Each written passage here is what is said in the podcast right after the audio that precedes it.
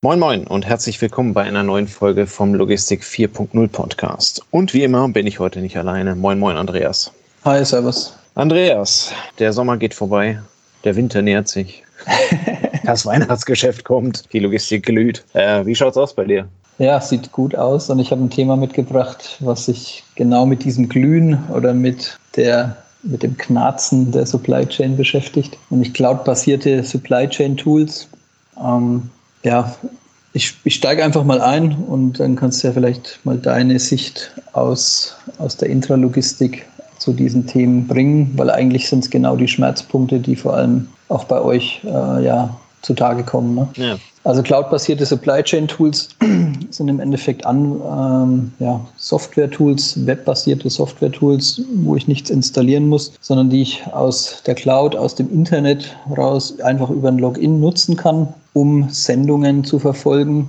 Ähm, hauptsächlich Seefrachtsendungen mit Vorlauf, Nachlauf. Das heißt, der LKW vom Lieferanten zum Hafen, der Umschlag im Hafen, der Transport mit dem Containerschiff äh, global von Asien, Südamerika, Indien, Nordamerika, wo auch immer her, Richtung Europa und dann die Entladung am Zielhafen und der Nachlauf über die Barke oder über den LKW oder über den Zug oder was auch immer. Und da gibt es ein paar Anwender oder gibt es ein paar Angebote. Äh, europäisch ist wahrscheinlich Shipeo das bekannteste Firma, die eigentlich äh, aus Frankreich stammt, aber mittlerweile schon gute Teile des deutschen Handels auch erobert hat. Ein Start-up, das, glaube ich, in der dritten oder vierten Finanzierungsrunde ist, schon dreistellige Millionenbeträge eingesammelt hat. Und wen das noch nicht beeindruckt, der kann mal über den Teich gucken.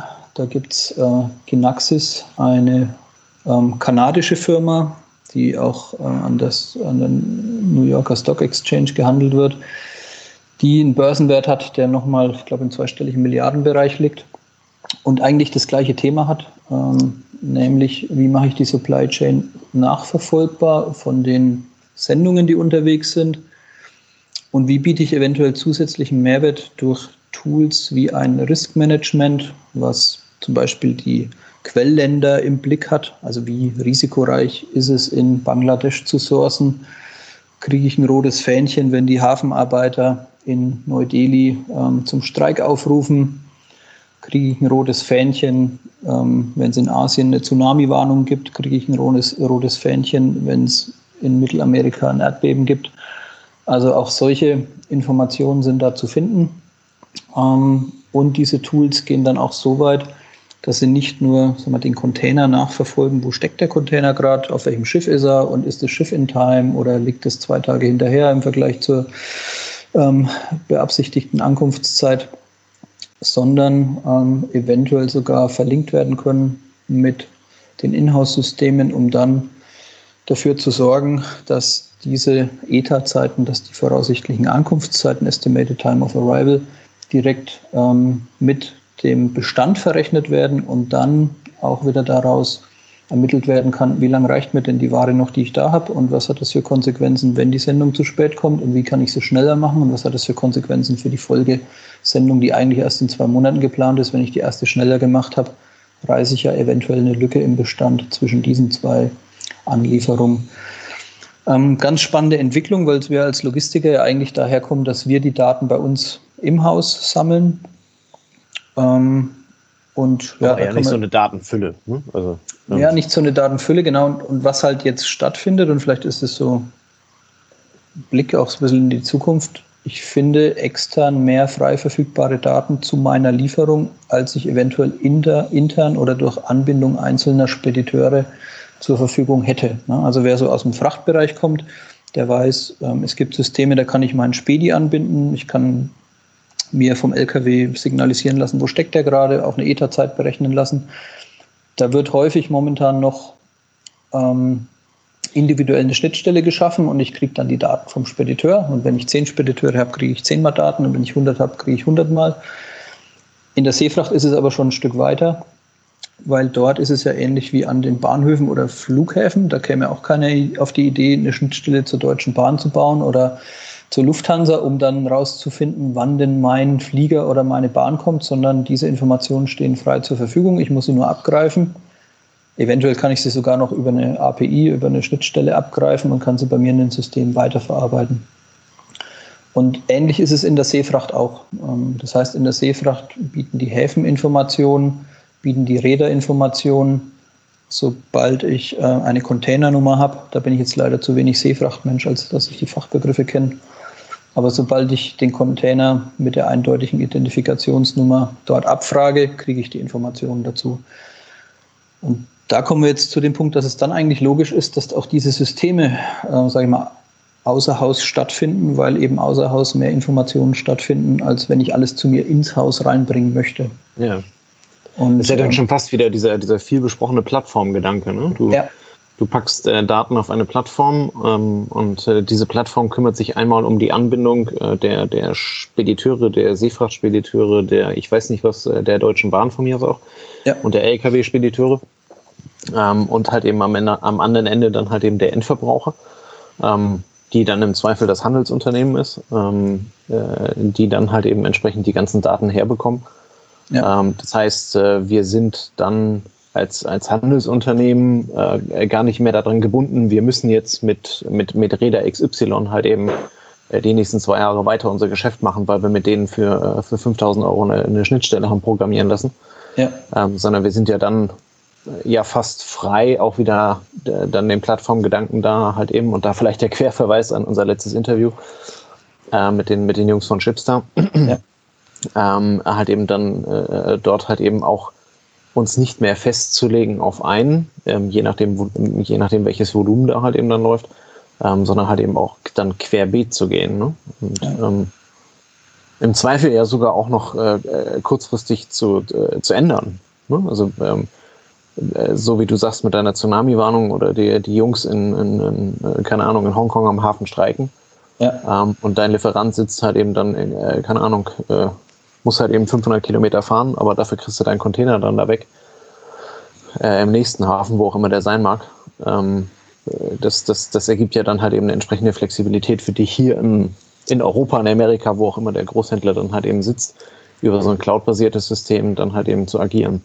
Ja, vor allem, wenn das noch so stark unterstützt, wie du sagst, dass du verschiedene Verkehrswege gegeneinander abwägen kannst. Wenn der Hafen nicht funktioniert, kann ich über die Bahn, gibt es ja mittlerweile auch die neue Seitenstraße, kriege ich über ja. die Bahn eventuell die Container nach Europa oder muss ich sie wirklich ins Flugzeug packen, Schweinegeld bezahlen, damit äh, dann der Container bei uns rechtzeitig oder auch vielleicht dann zu früh ankommt, weil das Schiff ja, äh, weil das Flugzeug ja dann so viel schneller ist wie das Schiff.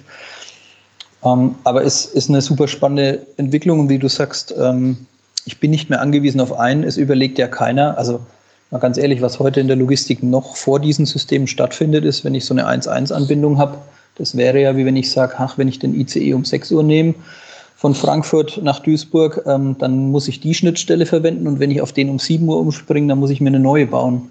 Macht ja. auch keiner, weil es einen Standard gibt. Und der Standard ja. ist halt hier von der Deutschen Bahn, aber hier wäre es im Endeffekt so, dann arbeiten halt 10 verschiedene, 20 verschiedene Handelsunternehmen eigentlich auf einer Oberfläche.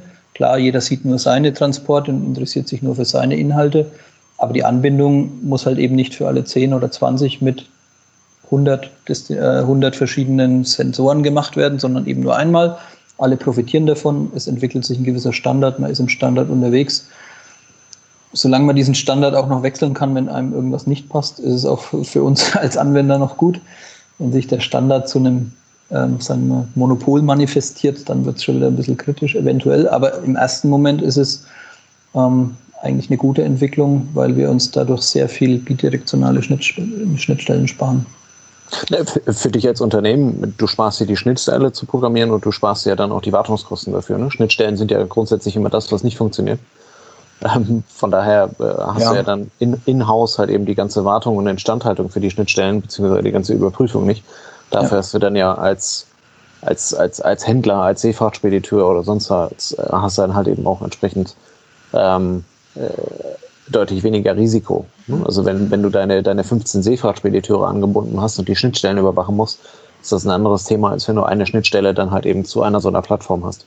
Ja, Wobei auf der anderen Seite ist es sicher so, dass die ein oder anderen Unternehmen da noch Sonderbedürfnisse haben, die abgedeckt werden wollen. Na, wenn man dann sagt, ich hätte gerne noch die Farbe vom Container bei mir auch in den Daten drin, dann musst du das doch wieder ein Stück anreichern und hast eventuell dann doch wieder so einen Hybriden aus. Ähm, ich nutze die offizielle frei verfügbare Standardsoftware und ich reiche sie aber dann doch wieder durch vielleicht den, das ein oder andere Zusatzdatenpaket ähm, an, um dann bei mir im SAP oder im, wo auch immer ähm, im Oracle alles vollständig zu haben.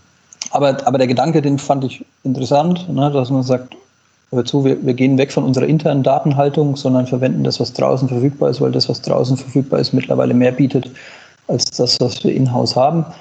Und wenn es in die Richtung sich bewegt, wo wir auch schon mal so ein bisschen die Fühler ausgestreckt haben, ähm, dass vielleicht auch der Container selber sendet oder dass die Palette noch irgendwo ähm, durchgetrackt wird oder dass wir bei der Blockchain landen, wie wir es bei dem, bei dem Thema vom, ich glaube, Gemüse war es oder Lebensmittelhandel hatten oder Mask spielt ja auch mit der Blockchain, hast du mal erzählt.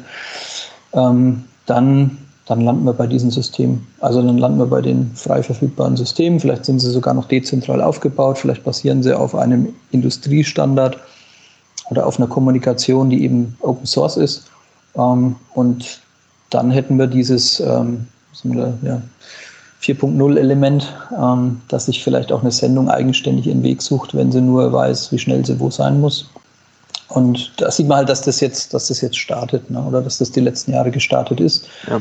Ist ja nichts Neues jetzt, wenn, wenn eine Firma schon zweistelligen Milliardenbetrag wert ist, aber ähm, man sieht schon, ähm, in welche Richtung das es geht. Und wenn man sich diese Wertentwicklung von Genaxis ähm, seit Corona anguckt, merkt man auch, dass das Thema wichtiger geworden ist, weil einfach die Supply Chain jetzt mehr gefordert ist. Ähm, ich muss schneller reagieren, ich muss schneller ähm, gegensteuern, wenn irgendwas schief läuft. Ich brauche auch Informationen, wenn es schief läuft. Einfach nur den Container aufs Boot packen und drei Monate warten, ähm, reicht halt nicht mehr aus. Ja. Na, es ist ja dieser globale Digitalisierungsgedanke dahinter, ne? den wir ja, ja. auch äh, gefühlt in in jedem Podcast bisher irgendwie gefunden haben. Ne? Das, ja. ähm, dass halt eben diese 1 zu 1 Beziehung ähm, weiterhin zwar ihren Bestand haben äh, kann, aber die, die eigentliche Intelligenz und die Herausforderung für die Zukunft ja ist halt eben End-zu-End-Beziehungen zu, um, zu führen. Ja. Ähm, äh, die halt eben dann über Plattformen gemanagt werden oder halt eben über offene Lösungen, ähm, wo sich am Ende halt eben herausstellt, dass, dass sich für alle Seiten, also ähm, entsprechende Vorteile daraus ergeben. Es ist ja nicht so, dass da die, äh, ja, die Synergien komplett einseitig sind, ähm, sondern das geht ja dann halt eben schon dazu, dass es, dass sich Unternehmen miteinander vernetzen, was bisher halt eben nicht denkbar war in dem Rahmen. Ähm, von daher, ja. Ähm, ja, der, der, Spediteur ist auch total dankbar, ne, dass er nicht für jeden Kunden wieder eine extra Schnittstelle bauen muss, sondern dass eventuell sich das Thema von selber löst. Wenn ich über das Container-Terminal ähm, Informationen zum Container bekomme, die ich als Spediteur nicht mal liefern muss, nicht mal, also ich muss sie natürlich monitoren, weil es in meiner Verantwortung vielleicht in der Abwicklung ist, ähm, aber ich muss sie nicht ähm, separat irgendwie aufbereiten für den Kunden. Ne? Und ja. da, da machen wir, glaube ich, schon einen großen Schritt, wenn wir in die Richtung gehen und dann entsteht das, die Transparenz, die wir uns eigentlich immer wünschen bei der Digitalisierung. Wir gucken alle aufs gleiche Problem, nicht von verschiedenen Seiten, sondern von der gleichen Seite mit der gleichen Informationsverfügbarkeit für alle Beteiligten. Ähm, und dann geht es um die Lösung und nicht darum, sich gegenseitig irgendwelche Infos zu geben oder vorzuenthalten oder wie auch immer. Ja. Na, ich, äh, ich, erinnere mich in dem Kontext an unsere Folge von vor, ich weiß nicht, wo wir einmal über, über diese Etherdaten gesprochen haben, ja. allerdings eher im Kontext für den Wareneingang. Ja. Ähm, wo es also dann um, um, um Projekte ging, wie halt eben sich Etherdaten in, in äh, bekannten Branchenlösungen halt eben integrieren lassen, welche Vorteile sie halt eben ähm, aus, aus der Sicht des Logistiker, aus der Sicht des Händlers, aus der Sicht des Großhändlers oder des Einzelhändlers halt eben auch ergeben oder auch der Industrie. Ja. Ähm, da saß ich ja mal im, im, im Kreis mit dem einen oder anderen äh, deutschen namhaften Spediteur. Ja. Und da ist halt eben genau das, was du sagtest. Ne? Die, die saßen dann also da und sagen, haben halt eben sehr offen gesagt, naja, wir hängen halt eben ständig irgendwo am, am, am, am Zipfel von, von, von euren Vorhaben. Ne? Ihr standardisiert vieles, weil es für euch damit einfacher wird. Ähm, nur ganz am Ende, wenn ihr ein freies Fenster um neun hat, habt und ich habe um zwölf aber gebucht, weil ich halt eben Puffer mit reinge äh, reingerechnet habe, ja. ähm, und ihr habt um neun Uhr ein freies Fenster mein LKW ist um neun Uhr da, da macht es ja Sinn, dass wir entsprechend um neun Uhr entladen können. Bloß die Intelligenz gibt's halt eben heute noch nicht. Ne? Und ja. ähm, das lässt sich ja dann halt eben genau auf diesen, äh, ja, auf diesen Gedanken übertragen, den, den du vorgestellt hast, äh, cloud-basiert. Ne? Es, der, der Spediteur äh, hat über seine, über seine äh, Tracking-Daten, äh, weiß das System halt eben, wo der sich gerade rumtummelt. Ne? Auf der anderen Seite kennt das dann halt eben auch entsprechend die Kapazitäten oder beziehungsweise die Möglichkeiten. Ähm, und gibt diese halt eben weiter, sodass man da halt eben interagieren kann. Und ob das am Ende also ein Zug ist, ein, ein Schiff, klammern wir vielleicht jetzt an der Stelle mal aus, ähm, aber ein Flugzeug oder halt eben ein LKW spielt halt eben schon eine enorm wichtige Rolle. Ne? Weil, ähm, und wenn du dann halt eben, oder wenn dann, also so wie du halt eben auch sagst, das Ganze dann halt eben auch mit Optionen äh, verklausuliert werden kann, dass gesagt wird, äh, diese Ware sollte spätestens, keine Ahnung, am 1. Dezember bei uns sein, weil es sind irgendwie Schoko-Weihnachtsmänner. Ähm, und, und die sind wichtig. Ähm, äh, aber äh, wir können die auch schon am 15.11. annehmen, wenn ihr das halt eben schafft. Wir wollen aber nicht mehr Kosten ausgeben oder halt eben andersrum.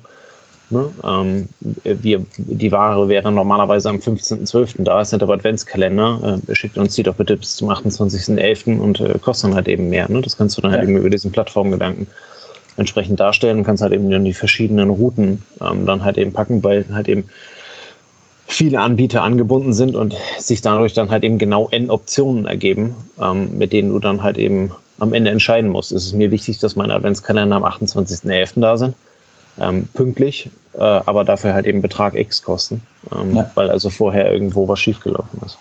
Ja, und das bietet halt die Chance, das ist auch in der Intralogistik, was wir schon immer kennen. Also es gab es ja früher auch zwischen den Abteilungen, ne? wenn, wenn drei Abteilungen drei Informationshappen des gleichen Gegenstandes haben, aber die nicht zusammenfinden, dann wird äh, an drei Stellen im Endeffekt gesteuert, aber vermutlich nicht in der besten Option, weil die Abstimmung gar nicht möglich ist, weil sie die Informationen nicht geteilt haben.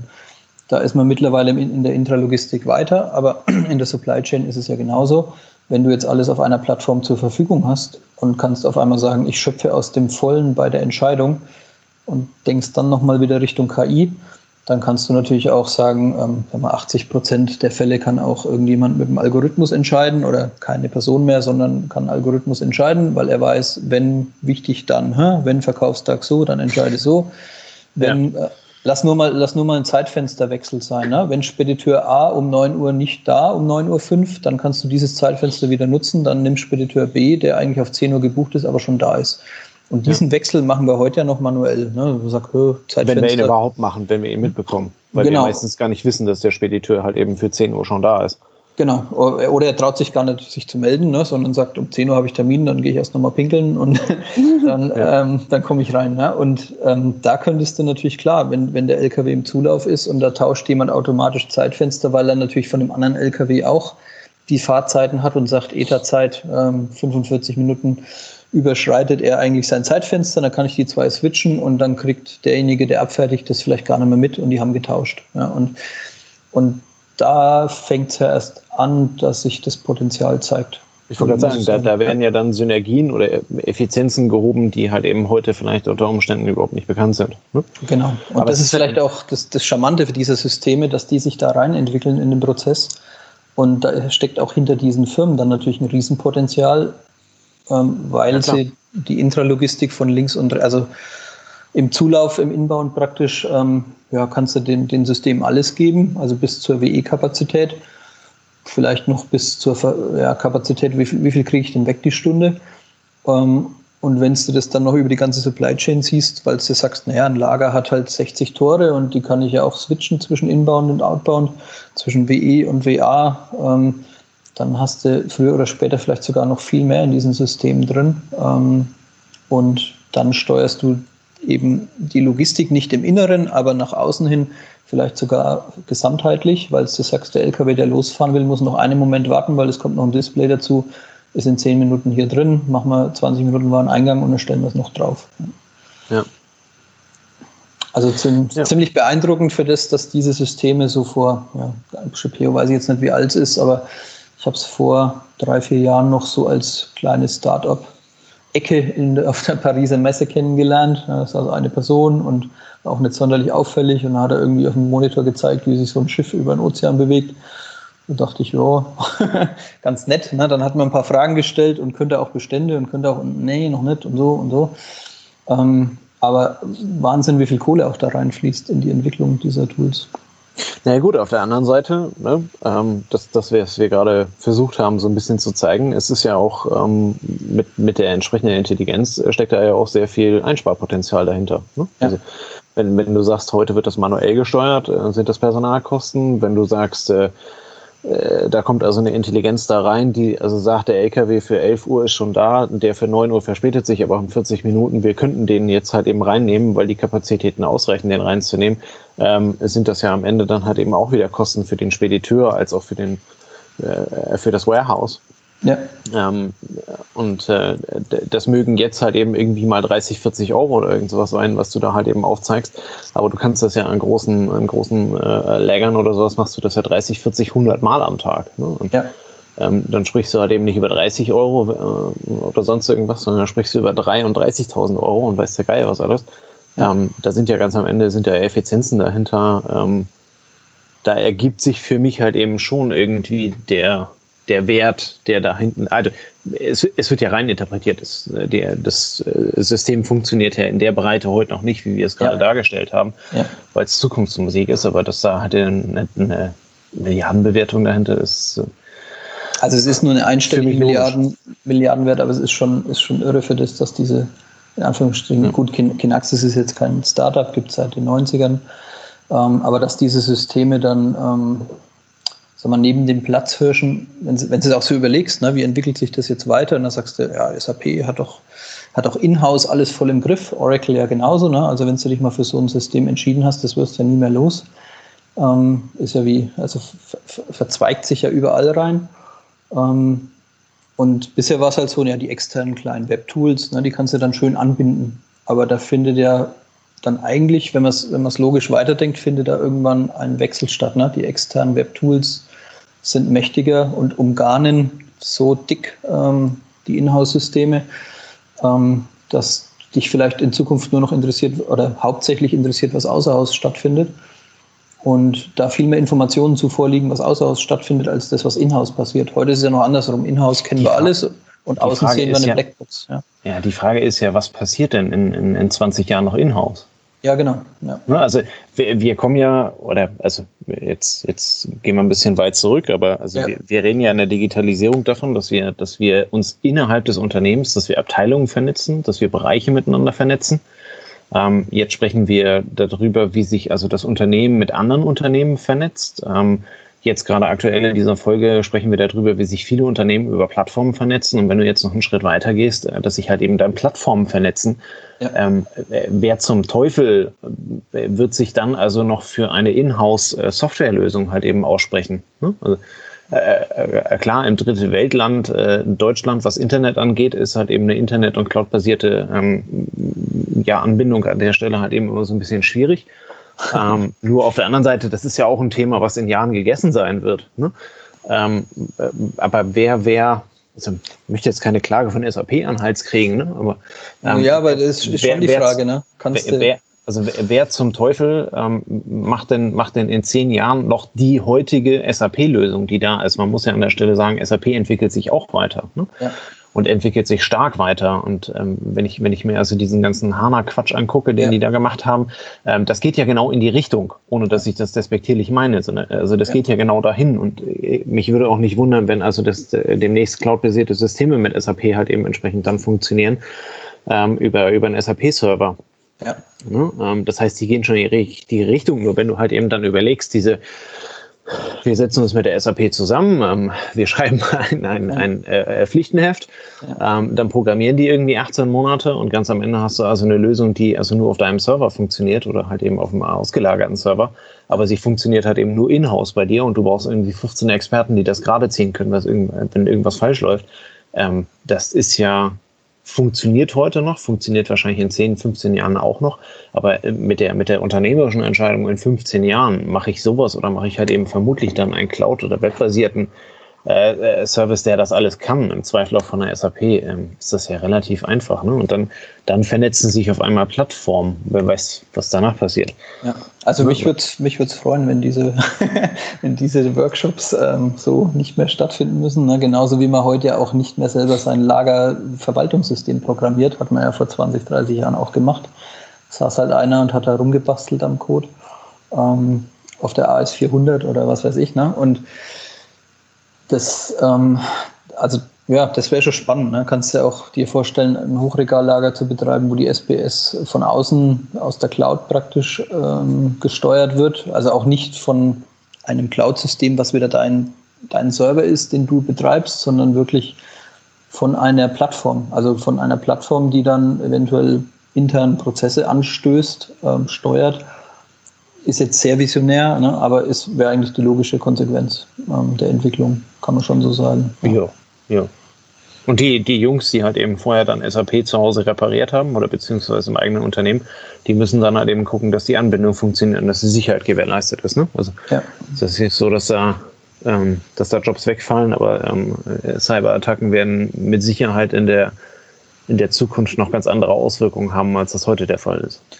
Also sagen wir so, die, die Systeme, die sich vernetzen, sind ja meistens komplexer als die heutigen. Und ja. ähm, das ist ja heute auch so, dass wir jetzt nicht unbedingt einfacher leben wie vor 20, 30 Jahren, als die AS400 halt für, die, für mein Lager zuständig war und sonst ja. nichts. Ja, also inter interessantes Thema und ich finde vor allem den Aspekt witzig, dass man halt, dass man halt von so diesen kleinen Software-Tools, die einem geholfen haben, ähm, dass die, ähm, dass die die Power haben, die, die fest etablierten Inhouse-Systeme da wirklich zu challengen. Ja. ja. Ja, wie immer, wir werden sehen, was die Zukunft bringt. Ähm, ich bin noch sehr gespannt darüber. Ich erinnere mich, dass wir in der Folge sehr lange darüber diskutiert haben, wer sich da am Ende durchsetzen wird. Es gibt zurzeit einen, jetzt fehlt mir das tolle lateinische Wort dafür, aber es gibt einen Markt mit vielen Anbietern, die ähnlich, die ähnlich groß sind, ähm, was, was diese Etherdaten im Wareneingang angeht. Ja. Ähm, also es da gibt, Poly da gibt es halt eben, oder? Ja. Ja, genau. Polypol.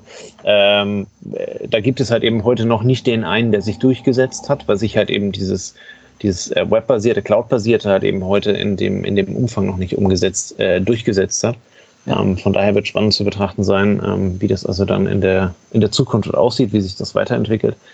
Ähm, welches System oder welche Systeme da halt eben dann vorherrschen werden, äh, anderen werden vermutlich einfach verschwinden oder sich dem anschließen.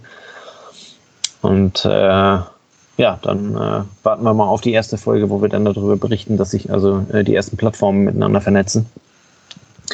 Damit also aus deinem Container, der dann äh, über die eine Plattform getrackt wird, äh, am Rotterdam oder Hamburger Hafen, dann direkt die Einzelhandelssendungen und B2C-Sendungen rausgerissen werden können und verschickt werden können. ja. Also, ja, das ist ja immer noch so. Ne? Die, die große Vision, dass, äh, dass, man, dass man halt eben gar nicht mehr die große Lagerhaltung hat. Ja.